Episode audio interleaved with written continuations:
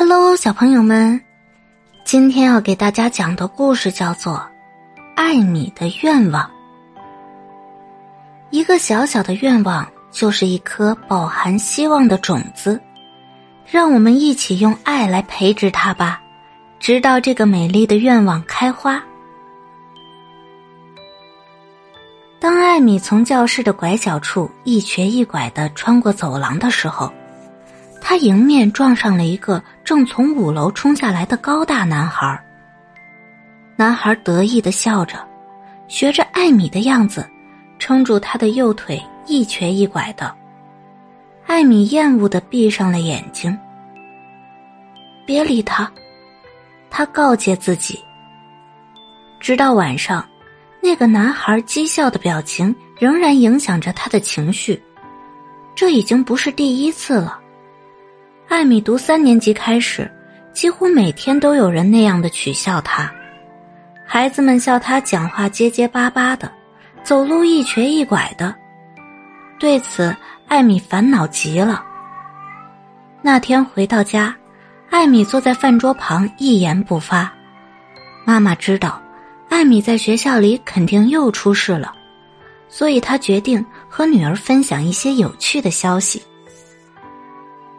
电台上有个圣诞比赛，他说：“写一个愿望给圣诞老人就可能得奖。”我想此刻坐在饭桌旁的那个金发小女孩也该试试。艾米笑了，一个念头浮上了脑海。艾米开始给圣诞老人写信：“亲爱的圣诞老人，我叫艾米，今年九岁，我在学校有个麻烦。”您能帮我吗？他们都笑话我走路和说话的样子。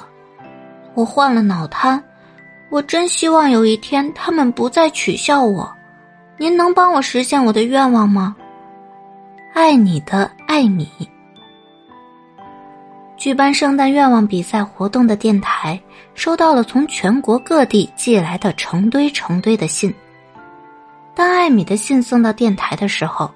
台长仔细读了一遍又一遍，他认为让全城的人都知道这个特别的女孩和她不同寻常的愿望，对他们都有好处。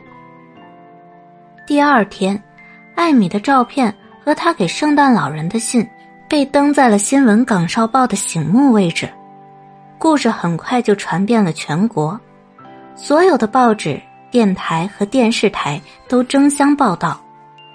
一时间，邮递员开始频繁的光顾艾米的小屋。每天，他都会收到全国各地寄来的信，信中写着对他的祝福。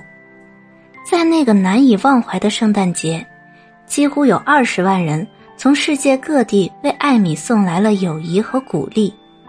从这些陌生人寄来的卡片和信件中。艾米高兴的看着这个世界充满了互相关爱的人，从今以后，她不会再孤单了。艾米真的如愿了，那一天没有一个人取笑她。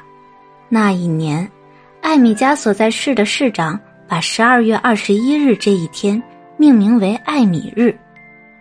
市长说：“艾米这个愿望教给人们最深刻的做人道理。”他说：“每个人都希望得到别人的尊重、理解和关爱，我们有责任去实现这个最美丽的愿望。”小朋友们，一个小小的愿望寄托的是一份对爱的希冀和渴望，需要我们用祝福和温暖去承载。